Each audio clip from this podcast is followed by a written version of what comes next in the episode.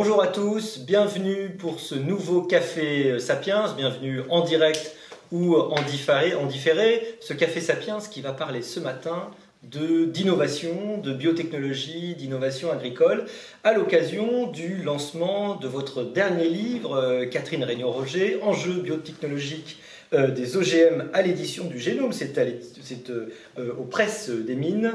Euh, c'est paru depuis le début mai et ça nous permet eh ben, de nous retrouver ce matin pour en parler. Et pour vous interroger, je suis ravi de recevoir Laurent Papy, qui évidemment que vous connaissez, qui est directeur de, l'Observatoire Agriculture, qui a lui-même commis il n'y a pas très longtemps le Mirage Bio, hein, c'est ça, et, évidemment qui aura plein de questions. Et alors avant, je termine de vous, de vous présenter pour ceux encore, il y en a peut-être peut qui ne vous connaîtraient pas, mais vous êtes professeur émérite des universités à l'université de Pau et des pays de l'Adour, euh, pays magnifique. Vous êtes membre de l'Académie d'agriculture de France et de l'Académie nationale de pharmacie. D'ailleurs, le livre est aussi, préfacé par Jean-Yves Ledéo, avec qui j'ai le plaisir de signer. Euh, euh, quelques, quelques tribunes. Alors s'il nous écoute, je le salue. Euh, voilà, sans plus euh, de, commentaires, alors comme d'habitude, ça va durer une heure, à 9 heures, nous vous libérons tous comme promis. Mais d'ici là, on a plein de choses à se raconter parce que ce sujet est passionnant, il est brûlant, il soulève plein de, problématiques en lien avec l'actualité et plein, et plein d'espoir aussi, c'est ça qui est intéressant. Laurent. Oui, merci, merci Olivier. Alors je pense que, que ce sujet est extrêmement intéressant. Euh, sur, les biotechnologies, on va peut-être préciser un petit peu la, définition et, de quoi on parle. Moi, ce qui me frappe quand on étudie ce, dossier, c'est le, fossé qu'il y a entre ce que pense, euh, ce que dit la communauté scientifique euh, sur les biotechnologies. Et quand on entend ça, on entend un gros mot en France qui est les, OGM.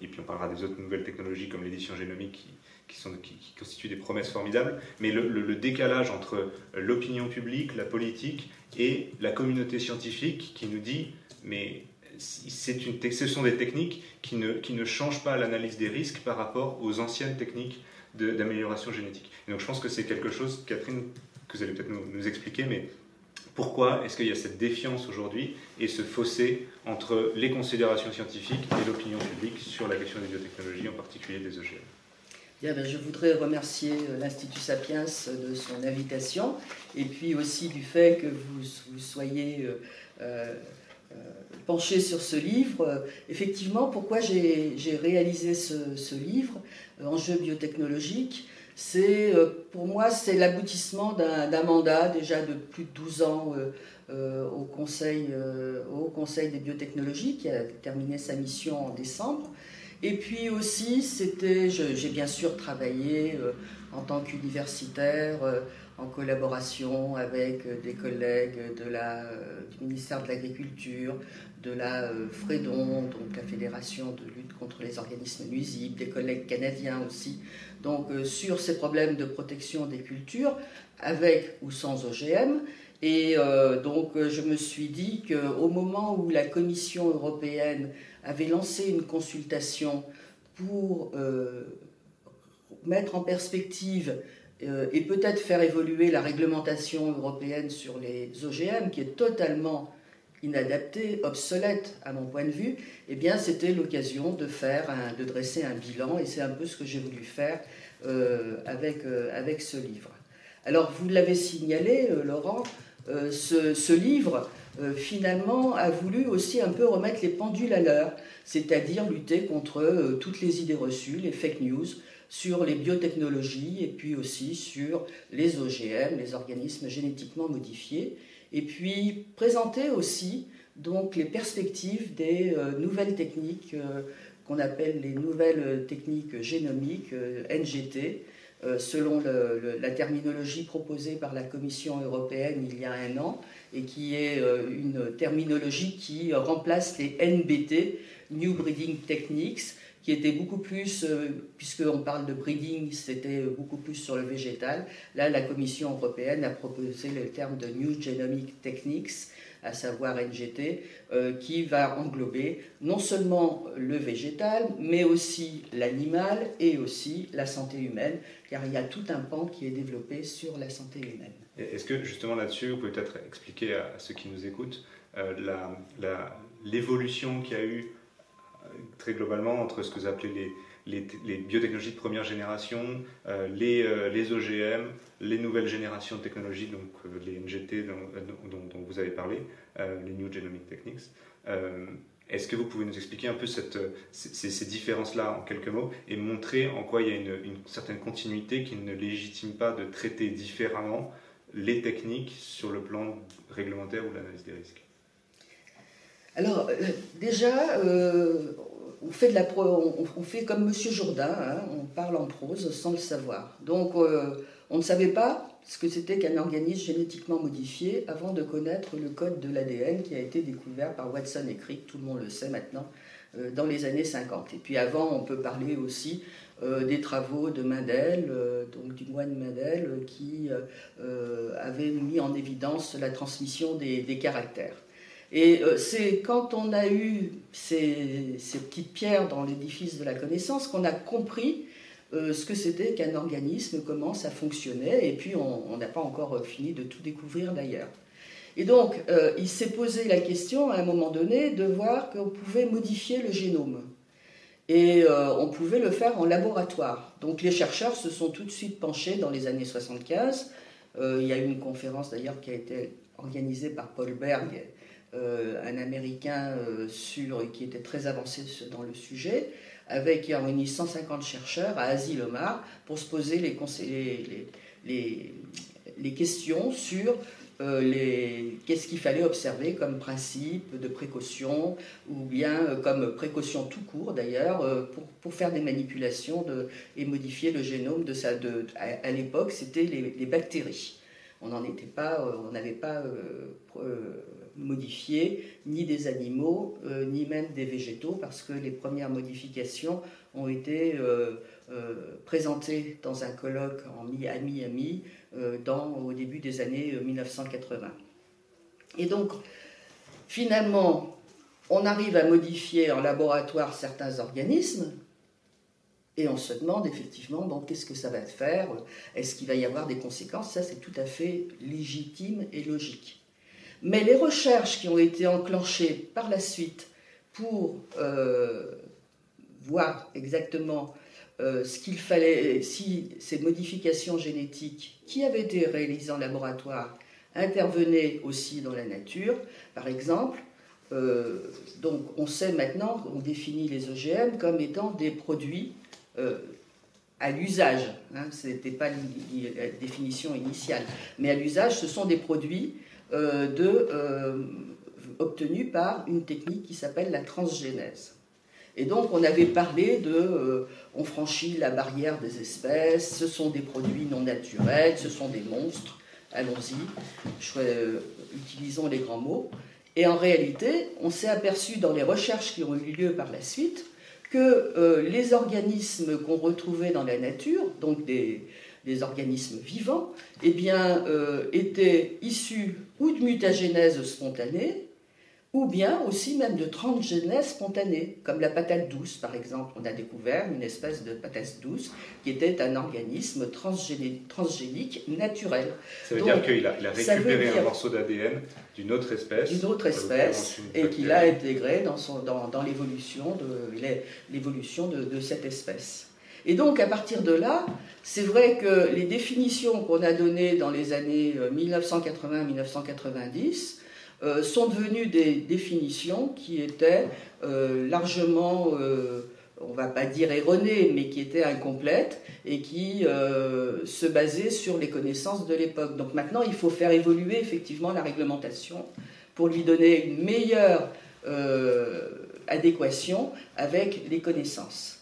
Et d'autant que, alors on en parlera peut-être plus tard, mais d'autant que au niveau des, des produits d'édition du génome, donc les produits, les NGT, eh bien, on a euh, des, euh, une réglementation qui doit se mettre en place, qui s'est mise en place dans de nombreux pays.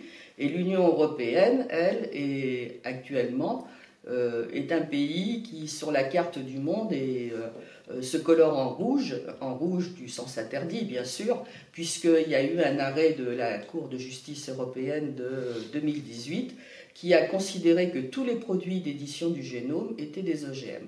On va, y revenir, mais voilà. peut-être. Mais, peut-être, je voudrais ajouter un petit point, c'est que, à mon sens, la réglementation européenne sur les OGM est une réglementation qui est actuellement obsolète parce qu'on a de nouvelles connaissances scientifiques et il est grand temps de faire le ménage et de réviser un petit peu euh, euh, cet ensemble réglementaire.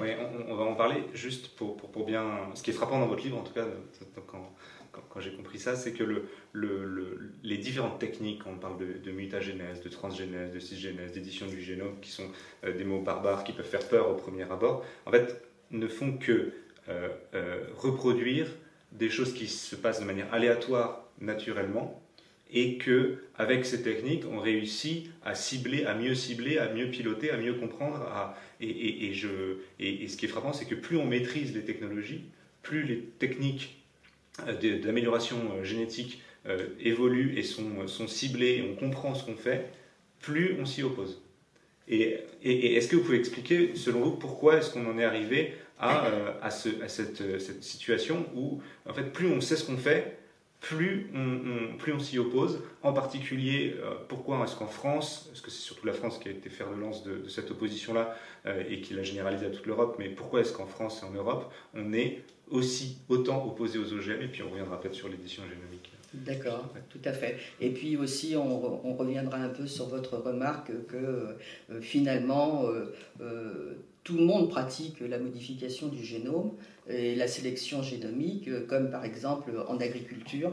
Hein, depuis le départ, euh, il y a eu une évolution des espèces cultivées grâce à la sélection euh, qui a été faite en agriculture, une sélection bien sûr empirique. Mm. Mais revenons sur notre euh, anecdote, sur notre anecdote, non, sur voir pourquoi, pourquoi en France on est aussi branché. Alors moi j'ai une interprétation qui est sans doute très personnel, mais qui m'a semblé étayé à la lecture de ce que j'ai fait et puis de ce que j'ai vécu aussi, c'est que euh, tout allait bien en France et en Europe, et même les entreprises françaises euh, avaient un nombre de brevets sur euh, les modifications biotechnologiques d'organismes, généralement c'était végétal, euh, qui, qui, était déposé et qui était supérieur au brevet qui était déposé par les sociétés américaines. Mais on était dans les années 1970. Et à l'époque, même, la recherche publique finançait ces, modifications, ces études de laboratoire. Et puis, en 1996, euh, il y a eu, c'était une année qui était un peu charnière, parce que, euh, alors ça c'est bien sûr c'est mon interprétation, mais je l'ai lu aussi dans de nombreux endroits, notamment dans le livre d'Hervé Kempf, euh, qui est La guerre secrète des OGM, et il mentionne que euh, nous sommes dans une année où la France arrête ses essais nucléaires à Mururoa, et il y a une, une déperdition aussi des donateurs américains qui s'éloignent de euh, l'ONG Greenpeace.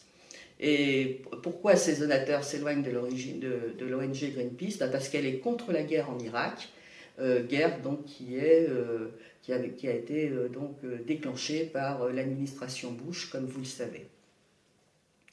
Et à ce moment-là, les finances de cette société, de cette ONG, se trouvent assez mal en point. Et euh, d'ailleurs, une petite, une petite précision, si vous voulez avoir euh, une, euh, des, informations qui sont un peu iconoclastes, et, mais très étayées sur le financement de, certaines ONG, notamment Greenpeace, je vous conseille de lire une chronique franco-canadienne qui s'appelle La crise, qui est euh, sur le site de l'UQAM, l'Université du Québec à Montréal, et vous verrez dans un des numéros, mais je le mentionne dans le livre, euh, un des numéros de, la crise, comment se finance euh, le financement de Greenpeace et surtout à quoi servent ces, financements. Et bon, c'était une parenthèse. Et donc, Greenpeace est très mal en point, et là, il y a une réunion qui est provoquée des cadres européens, notamment Isabelle Meister et puis Apoteke, qui est devenu ensuite député européen, et qui donc se demandent qu'est-ce qu'ils vont pouvoir trouver comme thème, vu qu'il n'y a plus d'essais nucléaires dans le Pacifique, en France.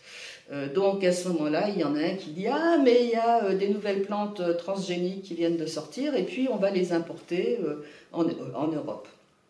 Et Libération, donc titre en novembre 1996, Alerte au soja fou. Alors le soja fou, pourquoi? Parce que ça fait référence à la crise de la vache folle qui affole effectivement tout le monde. Est-ce que, je ne sais pas si vous vous souvenez, mais la crise de la vache folle, on a dit qu'il allait avoir des milliers et des milliers de morts, et c'est pas vrai, il y en a eu à peine des dizaines. Hein. voilà. Et qui n'était pas lié à une modification génétique d'ailleurs. Hein. Et qui n'était pas lié à une modification génétique, hmm. c'est une maladie à prion, euh, c'est... Mais... Encéphalo-spongiforme, encéphalopathie spongiforme bovine. Et, exactement, le CB pour, euh, pour, la vache, et pour euh, la maladie qui est transmise à l'homme, c'est Creutzfeldt-Jacob. Et donc, mais enfin, donc, parler de soja fou, c'était déjà faire euh, une, alerte et, et, une amalgame inappropriée. Mais donc, à partir de là, il y a eu tout un engrenage euh, qui a euh, donc inquiété le public sur les OGM. Et à tort. Et, pardon Catherine, mais est-ce qu'il n'y a pas une sorte de, de fondement quasi religieux aussi dans l'idée que le doigt de Dieu en quelque sorte pour la modification du génome, ça va, c'est-à-dire que la mutation au hasard, c'est bon, mais le fait qu'on puisse prendre ça en main, quelque part, c'est un peu l'idée de la tour de Babel, c'est-à-dire que l'homme euh, se prend évidemment pour, euh, bah, c'est prométhéen évidemment, hein, euh, c'est des technologies auxquelles il ne doit pas avoir lieu, et donc il ne doit pas avoir accès, et donc on, a cette espèce de, de pensée religieuse euh, de l'homme qui deviendrait Dieu et donc qui devrait euh, s'auto-limiter. Ce qui, pourrait expliquer euh, l'espèce d'opposition complètement irrationnelle, extrêmement forte, les contre-vérités qu'on n'arrive absolument pas à, débunker, y compris dans, les médias. Et ça veut dire qu'on a beau lutter avec des arguments, on ne pourra pas tellement progresser. Est-ce qu'on va avoir plus de chance avec les nouvelles technologies de sélection variétale? Alors ça, j'espère que oui, parce que déjà, il y a de nombreux pays qui ont adopté ces nouvelles euh, euh, technologies. Euh, par, exemple, lesquelles En Europe ou pas, pas encore hein, parce que... Alors, non, l'Union européenne est l'exception. Mais même un pays qui était très réticent comme la Nouvelle-Zélande, qui d'une façon aussi liée à une décision de justice avait considéré que les, nouvelles, les nouveaux produits d'édition du génome étaient, euh, devaient être jugés comme des OGM, mhm. euh, reviennent en arrière, ont pris une position attentiste. Alors mhm. pourquoi? Eh bien parce que, euh, tout simplement, alors là, ça va être un petit peu décousu, mais ces, produits d'édition du génome, parce que je ne réponds pas à vos questions, mais ces produits d'édition... On va y revenir, on va, revenir aux questions de voilà. Mais ces produits, ces produits d'édition du génome, tels qu'on les fait maintenant, il, il, peut y avoir différents types de modifications. Et dans 92 ou 90% des modifications, on n'est pas capable de voir si le produit qu'on a devant soi, même en l'analysant au laboratoire, provient de l'Amazonie profonde, c'est une espèce endémique qui n'était pas connue, mm. ou bien a été réalisé dans un laboratoire. Mm. Donc comment voulez-vous que dans la circulation des biens, euh, on, fasse, on mette des réglementations différentes pour un même type de produit en fonction non pas de ses caractéristiques, mais de la façon dont il a été obtenu ou il a été découvert. Mm. Ça devient kafkaïen. Donc euh, c'est pour ça que euh, de nombreux pays ont décidé d'avoir une réglementation appropriée. Et la Nouvelle-Zélande est bien obligée de revenir en arrière parce que son principal partenaire commercial, c'est l'Australie. Et que l'Australie n'a pas les mêmes préventions contre euh, les produits d'édition du génome. Donc on va peut-être revenons sur, sur l'édition du génome. Donc si, on reprend le, fil de l'amélioration génétique, historiquement, depuis, euh, depuis des millénaires, les humains, sans le savoir, font de l'optimisation génétique en sélectionnant euh, les plantes. Exactement. Puis on a eu de, nouvelles techniques, l'hybridation, euh, la, mutagénèse aléatoire. Donc là, ce sont des techniques où en gros, on, génère des, ce qu'on appelle des mutants. Alors ça fait très peur, mais c'est des choses qu'on mange tous les jours. Hein. Nous sommes des mutants, tout, est mutant en biologie. Et, et, on va sélectionner les meilleures, les, les, plantes qui ont les meilleures caractéristiques. Puis on en a parlé, on est arrivé à la transgénèse, et donc là on va, on va, on va partir du, génome et on va y ajouter un, morceau d'ADN qui va conférer des nouvelles, des nouvelles propriétés. Et là, on, arrive désormais à l'édition génomique, donc on est encore plus précis, encore plus, euh, encore plus ciblé, encore, on comprend encore mieux ce qu'on fait. Euh, est-ce que vous pouvez décrire un peu ce que sont ces technologies et ce qu'elles permettent de faire? Alors oui, effectivement, euh, au départ, donc, on a mis en place des techniques dans les années 1940 ou 1970-80, donc la mutagénèse aléatoire euh, et euh, la transgénèse, c'est euh, un peu des, techniques de modification qui étaient très peu précises. c'est un peu du, on, fait, on utilise un bazooka pour essayer de modifier quelque chose.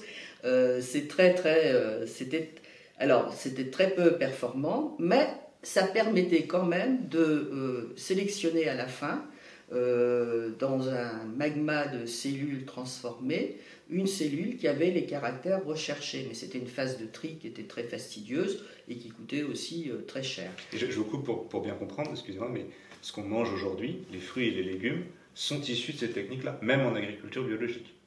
Et, et, et, ça ne pose de problème à personne.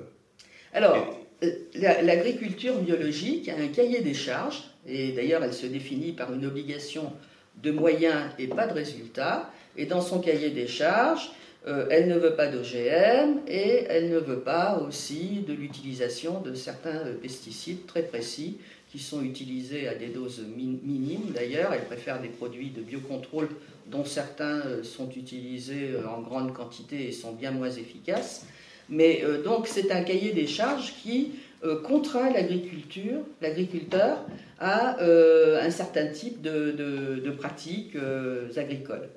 Euh, mais si votre produit est obtenu par des techniques biotechnologiques qui ne sont pas réglementées comme OGM, eh l'agriculture biologique les utilise. Et je pense par exemple au blé renant, qui est cité dans ce livre et qui a été étudié par mon confrère André Gallet, et qui a bien montré que ce sont des techniques euh, totalement artificielles qui ont permis de mettre au point cette variété de blé qui est une variété de blé remarquable parce qu'elle permet, de, elle présente de différents caractères agronomiques, euh, d'adaptation euh, dans les milieux difficiles, etc.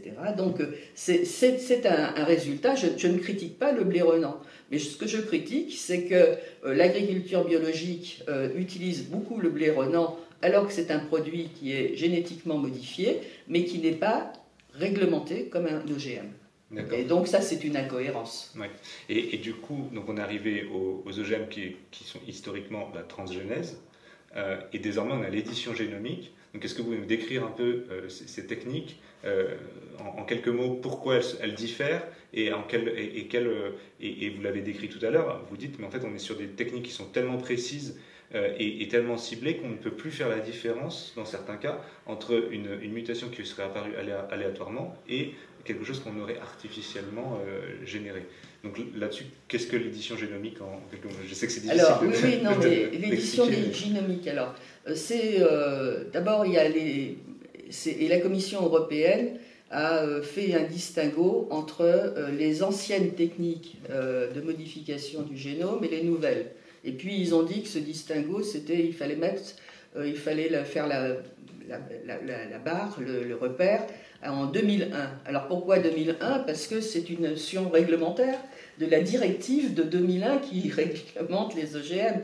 Mais c'est vrai que sur le plan scientifique, euh, c'est ridicule de dire qu'il y a un continuum dans l'innovation, dans les progrès de la connaissance, et c'est pas en 2001 qu'on a créé les nouvelles OGM. Donc euh, les nouvelles techniques génomiques, et je reviens à votre problème, euh, c'est euh, les deux de deuxième génération ont été mises au point dès en, suivant les progrès dès les années 90. Il y a eu des progrès qui ont été faits en utilisant par exemple de l'ARN interférent, donc ça donne des manips de laboratoire qui sont un petit peu différentes et tout.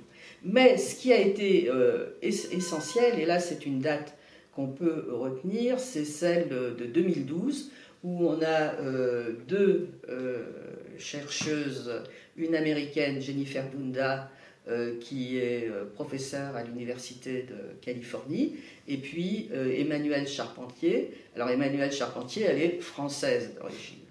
Je dis d'origine, elle est toujours française, bien sûr. Elle a fait ses études à Pasteur, elle a fait une thèse, mais euh, on lui a donné un postdoc aux États-Unis. Ensuite, après, on lui a fait des propositions euh, beaucoup plus alléchantes euh, de perspectives pour un jeune chercheur dans d'autres pays européens, donc en Suède, en Autriche, maintenant en Allemagne. Et finalement, elle a fait sa carrière totalement hors de l'hexagone. Et ça aussi, ça doit nous faire réfléchir sur la place que doivent avoir les, biotechnologies. Donc, euh, donc 2012, euh, il y avait d'autres techniques de modification du génome qui commençaient à se faire, d'édition du génome, mais en 2012, elles ont euh, décrit une technique qu'on appelle le CRISPR, et c'est Jennifer Dunda qui dit Avant, on utilisait pour modifier les organismes génétiques un marteau de forgeron. Maintenant, on a un scalpel moléculaire. Et on a même d'autres techniques qui ont été mises au point en 2017. Donc, vous voyez, c'est n'y a pas longtemps, euh, qu'on appelle le prime editing ou le base editing, et qui sont des modifications où on enlève juste une base dans le génome euh, donc euh, l'ADN, vous savez, c'est un ensemble de quatre bases et on en, on en change une. Et là, on a de nouvelles propriétés qui apparaissent ou on a des gènes qui deviennent silencieux et qui permettent, qui éteignent les enzymes qui provoquent par exemple la, euh, synthèse, la biosynthèse dans les cellules de, de, produits qui sont délétères, par exemple comme l'acrylamide qui peut générer le cancer. Donc c'est là, tout, c'est, on est devenu très très très précis dans la modification du génome. Oui, c'est extraordinaire. C'est-à-dire que si, je prends par exemple ce, livre qui serait un, ADN, euh, la transgénèse, c'est je vais récupérer un chapitre d'un autre livre et je l'ajoute. L'édition génomique, c'est je vais gommer une lettre. Exactement. Et, donc on est sur des, des, des, des choses extrêmement précises qu'on comprend très très bien et qu'on maîtrise. Et donc aujourd'hui, la question qui se pose, c'est euh, peut-être avant de, de, parler sur l'aspect réglementaire, est-ce que vous nous donnez des exemples de, de, de, de potentiel euh, pour répondre aux défis agricoles euh, que, que, que, nous apporte l'édition génomique? Qu'est-ce que ça nous permettrait de faire? Quelles sont les promesses de ces technologies-là? Alors, au niveau, au niveau agricole, il y a donc la partie végétale, et puis il y a aussi la partie animale. Alors, sur la partie végétale, par exemple, on a un boulevard devant nous qui est de pouvoir faire des, euh, mise au point de nouvelles variétés qui vont résister au changement climatique. Donc euh, une adaptation à la sécheresse, euh, une, meilleure lutte contre des, nouveaux ravageurs ou des nouvelles maladies qui apparaissent. Parce que avec la modification climatique que l'on observe, les conditions in situ des, écosystèmes se modifient, et donc il, faut, euh, il, y a, de toute façon une adaptation des espèces, mais des espèces aussi, des maladies, des ravageurs, etc.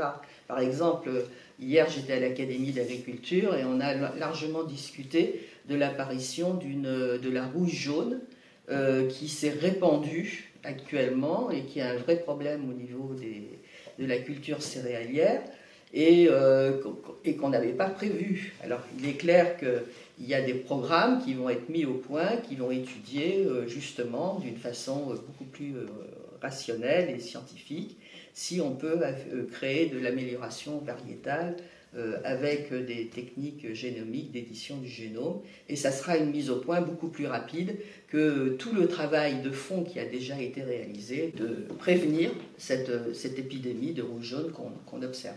C'est là que c'est extraordinaire de, comprendre l'incohérence du, discours euh, environnementaliste qui s'oppose à des techniques qui nous permettraient justement euh, à l'agriculture de s'adapter au changement climatique. Mais j'ai vu aussi dans votre livre qu'il euh, y a des, chercheurs qui travaillent sur le fait d'avoir des, des, céréales qui captent eux-mêmes l'azote de, de l'air.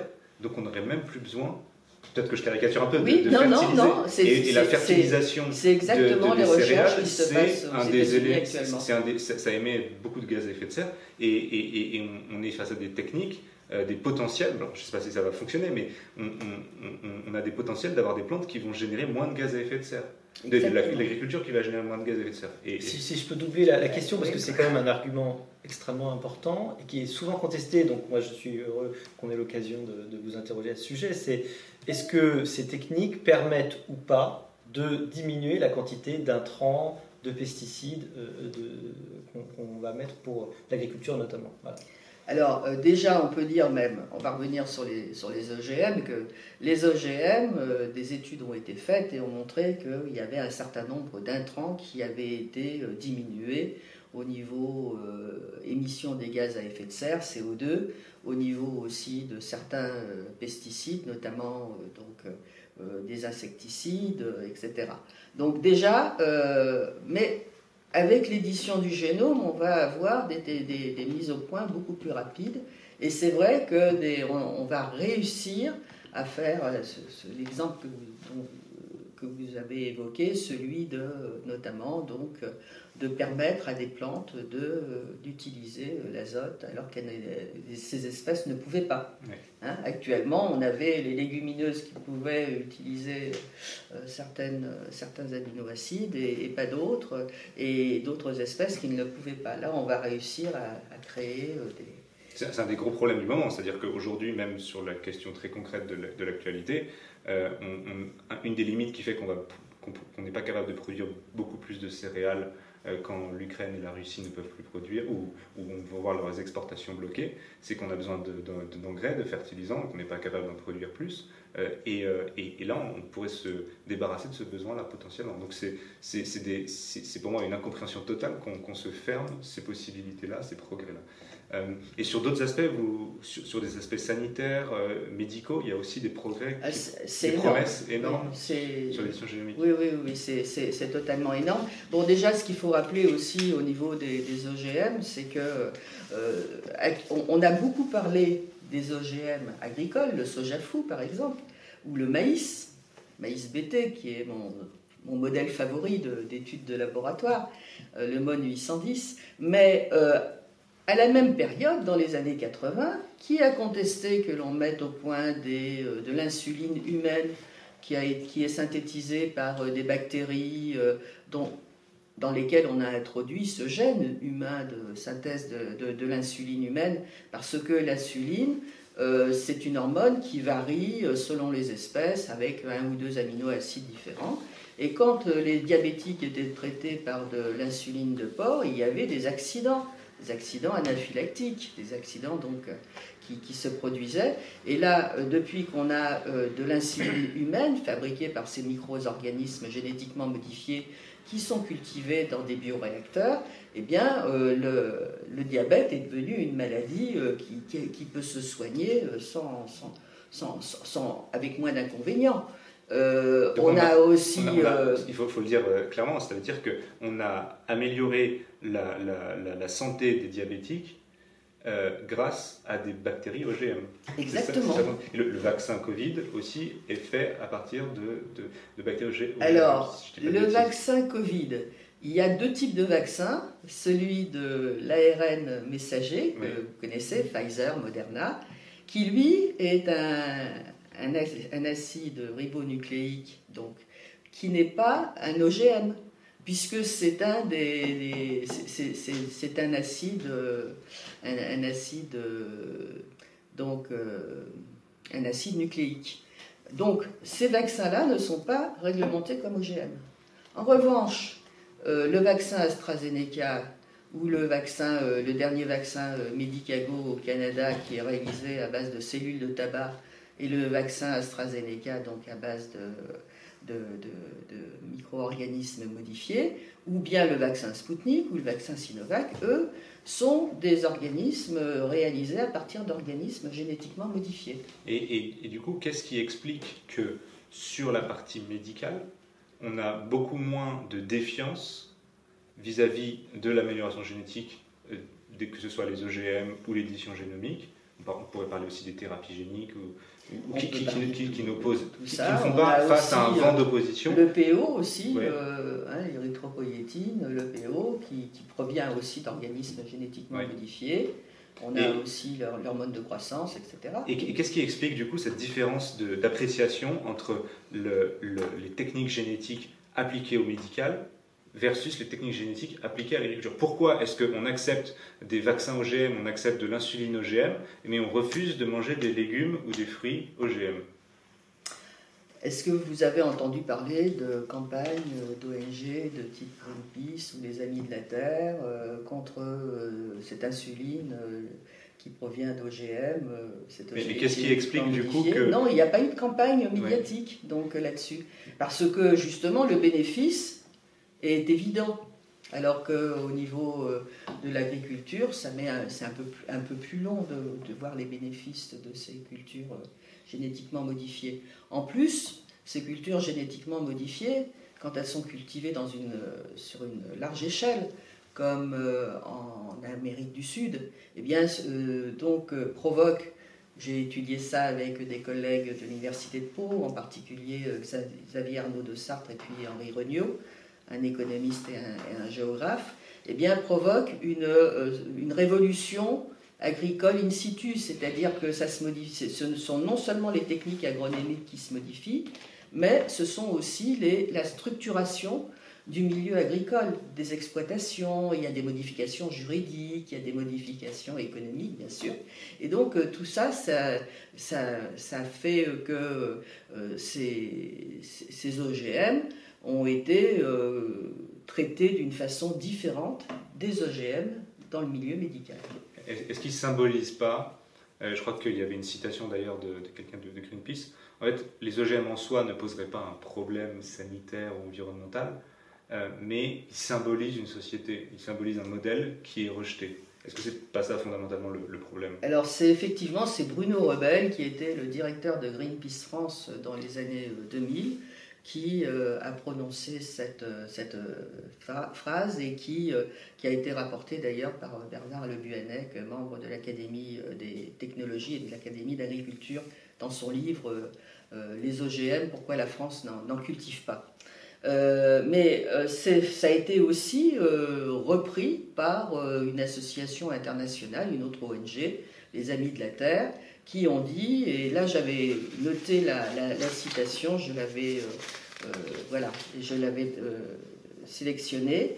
Voilà, le choix qui va être fait sur les nouvelles techniques va trancher pour ou contre un modèle sociétal qui cherche une fuite en avant technologique à la solution donc qui pour les mots de la société de consommation débridée et du changement climatique. Et donc cette association qui a fait paraître ça sur son site c'était en 2016, et que euh, j'ai fréquenté d'ailleurs au Conseil des biotechnologies, précise. Donc ce qui est en cause, ce n'est pas telle ou telle technique, mais bien toute la société le, et, le, et, le, type de société qui les développe. Donc c'est un choix politique, ce n'est absolument pas un choix scientifique. D'accord, euh, sur le fait que ce ne soit pas scientifique, mais est-ce qu'il n'y a pas, je, vais me faire un peu l'avocat, mais euh, est-ce qu'il n'y a pas une légitimité dans ces critiques euh, parce que quand on parle d'OGM, de, on pense tout de suite à Monsanto, on pense tout de suite au, monopole de l'agro-industrie qui asservisse les paysans. Euh, est-ce que cette critique est, légitime? Euh, alors, par rapport aux grosses sociétés, ce qui c'est les, les, les, sociétés qui existaient dans les années 80 il y avait des sociétés qui produisaient euh, des produits phytopharmaceutiques, d'autres euh, des, sociétés qui étaient plus spécialisées dans les biotechnologies. Et c'est vrai que l'apparition de ces euh, techniques a permis de montrer qu'il y avait une synergie qui pouvait se créer au niveau des groupes. et il y a maintenant trois grands groupes qui, sont des, des consortiums qui regroupe à la fois des sociétés qui font de l'agrochimie et à la fois des sociétés qui font des biotechnologies, et puis aussi des sociétés, et ce sont les mêmes, qui font du biocontrôle. Donc il y a maintenant trois grands groupes euh, internationaux. Il y en a un, c'est euh, le groupe euh, Ken China, qui a absorbé la société suisse Syngenta et donc qui est devenue là aussi une, une société qui euh, peut se développer avec des techniques modernes de biotechnologie et puis des techniques aussi euh, des produits euh, donc chimiques, d'une réflexion agronomique. Vous avez le groupe Corteva qui est basé aux États-Unis avec Do, donc, Chemicals, oui, au départ. Et j'ai, ici, j'ai un joli schéma qui, qui, montre et qui a été réalisé grâce à, d'ailleurs, sur une idée de Bernard Ambolet, et, et puis ensuite que j'ai actualisé. Donc, euh, oui, donc euh, Corteva, c'était euh, c'était d'eau Agroscience et c'était Dupont de Nemours. Excusez-moi pour Dupont de Nemours, c'était une ferme aussi, une société prestigieuse. Et puis la dernière, c'est Bayer, bien sûr. Bayer qui a absorbé, qui a racheté même Monsanto dans les années 2017. Et alors, justement, en rédigeant ce livre, j'ai euh, une de mes consoeurs, Nadine Vivier, qui m'a euh, euh, posé une question en me disant Oui, mais on parle beaucoup des grosses sociétés, des, gros consortiums d'agrochimie, et notamment Monsanto. Et Monsanto fait peur. Alors, est-ce que tu peux nous en parler? Donc, j'ai fait un petit encart sur Monsanto pour montrer que. Alors, moi, j'ai été sidérée de voir cette épopée industrielle de cette société qui a, on va dire, trop bien réussi elle a trop bien réussi puisque euh, elle, a, mis au point euh, un certain nombre de, de, produits euh, dans le caoutchouc, dans les phosphates. Enfin, vraiment, c'est incroyable. Alors que c'était une, et, puis cette petite société s'est développée notamment avec comme elle, produisait de la saccharine et un de ses premiers clients a été les prémices de la société Coca-Cola. Enfin bref, c'est une époque. Elle, a été plus tard critiquée sur les produits qui ont été utilisés par l'armée américaine ou euh, exactement. voilà, oui, elle a été, elle a été, elle a été euh, donc avec, euh, c'était pas la seule. Hein. il y avait, il y avait Monsanto et puis il y avait Do Agro qui, qui fabriquait un produit qu'on a appelé l'agent orange, qui était un herbicide qui a été utilisé comme défoliant pendant la guerre du Vietnam. Mm. et euh, qui a été, euh, mais alors, euh, bombardé littéralement, c'est-à-dire maintenant, malheureusement, à cause de la guerre en Ukraine, on sait tous ce que c'est qu'une bombe. Hein, c'est des, énormes engins, mais qui peuvent déverser plein de choses. Et là, les bombes américaines déversaient du, défoliant. Et notamment, les populations vietnamiennes en ont beaucoup souffert, puisque quelquefois, c'était ces bombes éclataient au-dessus des villages. Mais est-ce que, du coup, c'est un, exemple, mais ces sociétés cette organisation de ces sociétés aujourd'hui pose un souci euh, vis-à-vis notamment des petits agriculteurs euh, Est-ce que c'est est -ce un problème? Euh, alors, ces, grandes sociétés, c'est les seules qui peuvent actuellement répondre aux réglementations qui, qui existent dans les différents pays, et notamment en Europe, et qui euh, nécessite des financements euh, très importants euh, pour mener à bien le développement des produits, l'homologation et ensuite la surveillance, notamment donc, au niveau des, OGM. Est-ce que ça, c'est contre la petite agriculture? Je ne pense pas. D'abord parce qu'il peut y avoir plusieurs, schémas de, développement selon les pays, selon l'organisation. En France, quand euh, le maïs OGM était autorisé, est-ce que vous avez vu que les structures des exploitations agricoles en a été modifiées? Moi, je connais très bien euh, des exploitants agricoles, par exemple Claude Ménassa dans le Lot-et-Garonne, qui avait été à la tête d'une exploitation très traditionnelle et qui plantait du maïs OGM. Et ça n'a pas modifié pour autant. Ce qu'il faut aussi dans les idées reçues, c'est savoir que actuellement, dans le monde. Il y a donc 190 millions euh, d'hectares euh, de plantes OGM, donc de plantes biotech qui sont cultivées, et il y a 17 euh, millions d'agriculteurs, donc 16 millions d'agriculteurs pauvres, donc qui sont basés principalement en Inde et en Chine, qui utilisent des OGM. Et notamment, je vais vous citer une anecdote, c'est euh, la culture de l'aubergine au Bangladesh. Alors ça, c'est, un cas d'école. On a deux cas d'école. Il y a le riz doré sur un, riz bien fortifié et puis l'aubergine. Alors l'aubergine, euh, l'aubergine donc euh, en Inde, en Philippines ou bien au, Bangladesh, est une culture vivrière très importante qui est une base alimentaire de, la, population. Et puis elle est attaquée par un insecte ravageur et donc il y a eu des recherches qui ont été mises au point par une université indienne et et des groupes industriels qui, euh, comme schéma, donc association publique-privée. Sauf que dans les groupes industriels, il y avait notamment la société Monsanto. Alors il y a eu tout un mouvement d'activistes indiens qui euh, se sont, euh, ont essayé de limiter euh, ses, recherches, d'entraver son développement, d'empêcher même les essais. Des essais qui ont été faits aux Philippines ont été saccagés. Et donc, devant cela, le gouvernement indien a baissé les bras et a provoqué un moratoire.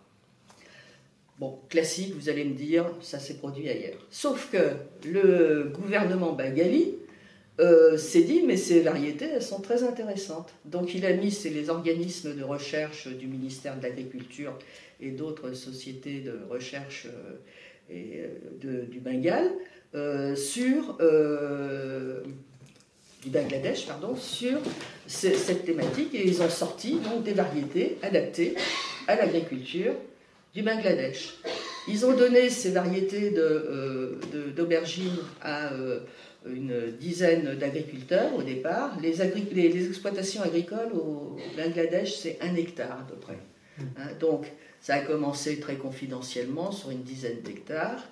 Et puis ensuite, euh, comme la, récolte a été bonne, euh, que les agriculteurs ont utilisé moins d'intrants pesticides, ça s'est développé de fil en aiguille et maintenant c'est une, euh, à peu près une 30 000 agriculteurs du, du, donc, euh, du Bangladesh qui euh, utilisent cette technologie. Qui leur permet de réduire Alors, qui leur permet de réduire les insecticides. Alors, il y a des études qui sont actuellement en cours sur euh, de voir les, les bénéfices qu'on peut tirer de cette culture. Donc, des, des, études scientifiques, donc ça prend quand même, avec les répétitions et tout, ça prend 2-3 ans, mais c'est en cours, c'est publié. Mais on sait déjà qu'ils économisent 67% d'insecticides que euh, vous savez, les, actuellement, il y a une, euh, ces insecticides, ils sont mis avec des pulvérisateurs à dos. Et puis, euh, les, les, agriculteurs bengalis, bah, ils n'ont pas beaucoup de, de, de, protection, d'équipement de protection. Donc, pour eux, moins de problèmes sanitaires pour eux, une économie de pesticides et une augmentation des rendements par 6 à l'hectare. Donc, vous imaginez que euh, c'est une culture qui est plébiscitée actuellement. En plus, ils sont moins clients de l'industrie chimique, n'est-ce pas? En plus, ils en achètent moins. Oui, oui. Tout Alors, ça, ça, rejoint une des questions qui demandait justement, parce qu'il y a plein de questions, et il nous reste 10 minutes, mais euh, a-t-on idée des retombées économiques liées à l'introduction des OGM dans notre agriculture? Euh, donc c'est un peu ce que vous suggérez. c'est que, évidemment, chez nous, par définition, il n'y en a pas, puisque... Ah ben en, France, depuis 2014, c'est interdit. Et d'ailleurs, on peut se poser la question euh, du bien fondé de cette interdiction, qui a été une interdiction très politique, parce que justement, le fait d'utiliser... Alors, il y a une seule variété d'OGM qui est cultivée en, dans l'Union européenne actuellement, c'est euh, euh, le, blé transgénique MON 810, qui permet de lutter... oui, le maïs, excusez-moi. Le blé, je suis dans la science-fiction, mais ça va arriver. Euh, donc, euh, contre la pyrale et la, et, et la sésamie, et euh, donc qui permettait notamment d'avoir des récoltes avec moins de mycotoxines. Donc ça, c'est des recherches que j'ai faites avec la, DGAL, la Direction Générale de l'Alimentation Midi-Pyrénées, mon, mon, collègue donc, et confrère Marc Delos notamment, euh, donc euh, nous avons mené ces recherches au sein d'un partenariat entre l'Université de Pau et la, et la, DGAL à l'époque, qui a montré que le fait d'utiliser un maïs OGM permettait euh, d'avoir moins de teneur en mycotoxines. Or, les mycotoxines, c'est c'est sécrété par des champignons et c'est hautement délétère. Hein, c'est un poison pour les humains. C'est pour les humains et pour les, pour, pour les élevages aussi. Parce que euh, quand les taux des mycotoxines est un peu élevé, euh, certains ont la tentation, c'est interdit, mais euh, pas aux États-Unis, et ont la tentation de faire des mélanges pour que les, les cargaisons soient juste hmm. en deçà du seuil réglementaire. Mais les, les, animaux qui mangent ce maïs, eh ben, ils ne se portent pas forcément très bien. Alors, il y a un commentaire intéressant. La, la différence dans l'utilisation des OGM dans les domaines de la santé ou de l'agriculture tient au fait que l'on parle plus de risques que de bénéfices on accepte de prendre des risques pour se soigner, mais pas pour manger. effectivement, c'est peut-être du coup une piste de, communication. Quelqu'un d'ailleurs dit qu'il faut s'appuyer sur une campagne médiatique autour du traitement du diabète pour améliorer l'image de ce qu'on peut faire en agriculture. Et c'est vrai que c'est un, c'est un, un, exemple qui est effectivement qui est, qui est parlant. Tout à fait. Surtout qu'actuellement, en plus, alors avec l'édition du génome, pour revenir à l'édition du génome, on est en train de traiter des maladies euh, qui sont euh, orphelines, donc des maladies euh, mm. ou génétiquement héréditaires, et là on est en train de trouver des pistes très, très importantes. Mm. Notamment aussi les Chinois mènent beaucoup de, de, recherches sur différents cancers, etc. C'est mm. important. Et on en, parlait juste avant l'émission, mais un, autre exemple qui est, on connaît tous des gens qui sont intolérants au gluten, et on est en train d'inventer des blés grâce à l'édition génomique qui pourrait être consommée par, euh, par des, malades cœliaques. Exactement, ce, ce, sont des recherches qui sont menées en Espagne, notamment par euh, le, le, CSIC, qui est le Conseil supérieur de la recherche scientifique, donc dans le sud, en Andalousie et euh, donc qui essaient de mettre au point. Là, ils en sont à faire des, essais cliniques, donc ils sont assez avancés quand même. Et ça pourrait être un gros progrès euh, médical pour tous ceux qui ont une intolérance au gluten. Donc aujourd'hui, sur l'édition génomique, peut-être pour avoir un peu plus de prospective, mais euh, l'édition génomique aujourd'hui, d'un point de vue réglementaire, c'est assez technique, mais elle est mangée actuellement à la même sauce que les OGM. Donc concrètement, des réglementations tellement lourdes que c'est euh, impossible de, mettre sur le marché de nouveaux, de nouveaux OGM. Euh, et la question qui se pose, c'est est-ce qu'on euh, on doit faire une, réglementation adaptée, différente pour l'édition génomique? Quel est votre point de vue là-dessus? Et est-ce que vous avez un bon espoir qu'on puisse faire de la recherche et potentiellement développer des nouvelles variétés commerciales qui sont issues de l'édition génomique dans les prochaines années? Alors, la modification, l'édition du génome, euh, permet de modifier, euh, ou d'une façon euh, très anecdotique, comme on l'a mentionné tout à l'heure, le, crayon. Hein, voilà.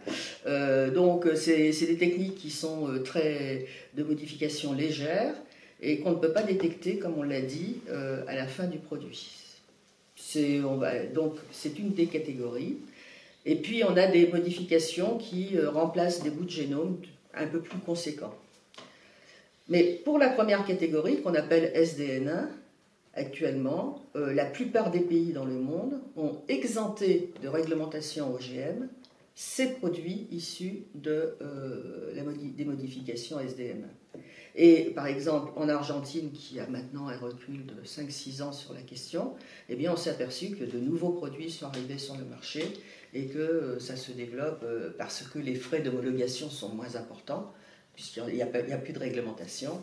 Et, euh, et, donc, euh, ça permet de, de, de, progresser, d'avoir de nouveaux produits, de nouvelles variétés, mieux adaptées, de meilleure qualité.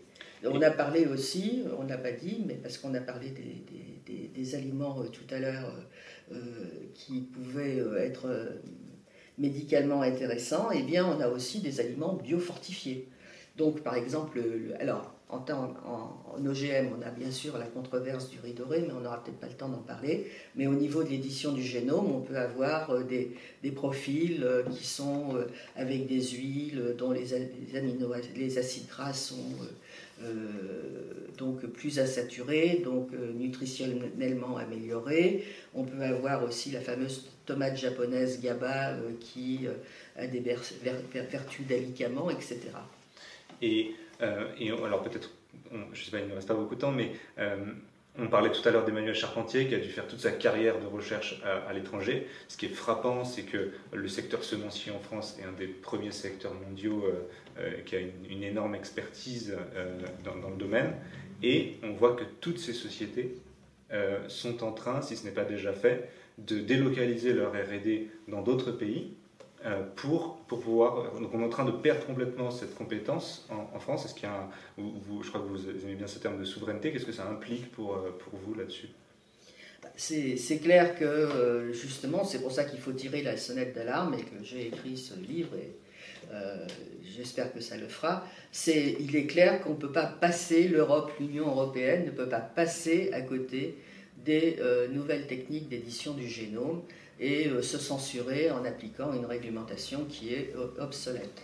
Et effectivement, ce que vous avez dit, et ce n'est pas uniquement moi, mais c'est aussi euh, l'Office parlementaire euh, d'évaluation des choix scientifiques et techniques, le PECST, avec la sénatrice Catherine Procassia, et il y avait aussi euh, Loïc Prudhomme, député, qui ont écrit un rapport récemment, l'an dernier, où ils constataient que c'était mais dramatique de voir qu'on ne pouvait plus travailler sur les nouvelles biotechnologies euh, de deuxième génération euh, dans l'Union européenne, que toutes les sociétés se délocalisaient. Vous, citez des chiffres dingues, c'est-à-dire qu'on a 40% des nouveaux brevets sur l'édition génomique qui sont aux États-Unis, 40% qui sont en Chine, et presque rien en Europe. Donc Exactement. on est en train de complètement perdre la course de l'innovation en Europe sur, euh, sur ce sujet. Vous avez tout à fait raison, c'est des chiffres qui ont été réalisés qui ont, à partir de, donc, des, des offices sur les, la protection et la propriété intellectuelle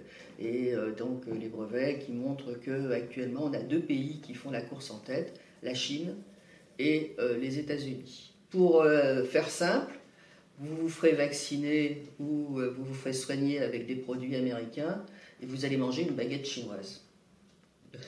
Parce que les Chinois ont beaucoup plus de brevets d'application sur les techniques végétales et les Américains sur euh, tout ce qui concerne le médical. Et donc, quelles sont vos recommandations aujourd'hui euh, pour, euh, dans, les prochains mois, prochaines, prochaines années, pour revenir en Europe à, un secteur semencier qui vient faire de lance de l'innovation?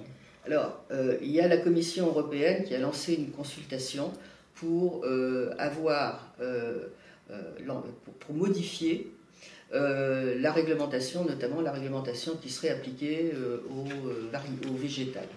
Mais elle refuse actuellement de prendre en considération les modifications qui seraient appliquées à l'animal. Or, les techniques d'édition du génome, et je parle, je fais un clin d'œil à mon confrère Michel Thibier, les techniques d'édition du génome permettent aussi de répondre à des solutions, de soigner des élevages, d'améliorer le bien-être animal aussi. Vous avez un euh, exemple sur les, vaches Oui, les vaches sans cornes, là c'est extraordinaire. les cornes, vous savez, euh, ça, blesse les autres animaux et ça blesse aussi euh, le personnel qui prend soin de, ces animaux. Et donc avoir des vaches sans cornes, ça, peut être, a été réalisé. et ça permet d'éviter donc cette technique de décornage, donc qui est vraiment une technique de, de souffrance animale. Voilà. Mais on fait souffrir les animaux en enlevant les cornes parce qu'on veut éviter qu'il y ait euh, euh, d'autres blessures plus graves qui soient provoquées par, ces cornes. Bon, c'est un peu anecdotique, mais on a aussi des, études qui ont été réalisées par les Chinois pour limiter, par exemple, que les porcelets en plein hiver, euh, dans les porcheries chinoises à Pékin, il fait très très froid, eh bien, puissent perdre un peu moins de chaleur, etc. Donc on, améliore, avec par thermogénèse, on améliore leur, Leur bien-être.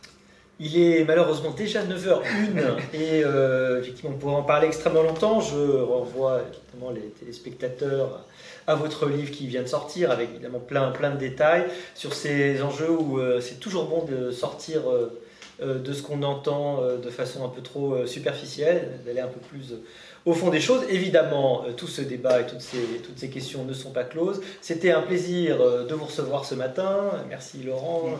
Merci, Catherine. Je signale juste que la semaine prochaine, jeudi, nous parlons euh, du logement et quelle doit être la politique du logement pour les cinq prochaines années, pour le quinquennat. On reçoit Christophe Robert de la Fondation Abbé Pierre et, et Bernard Cadeau, que nous connaissons bien ici chez Sapiens. Donc je vous donne rendez-vous la semaine prochaine, même heure. Et bien, bonne journée à tous. Au revoir.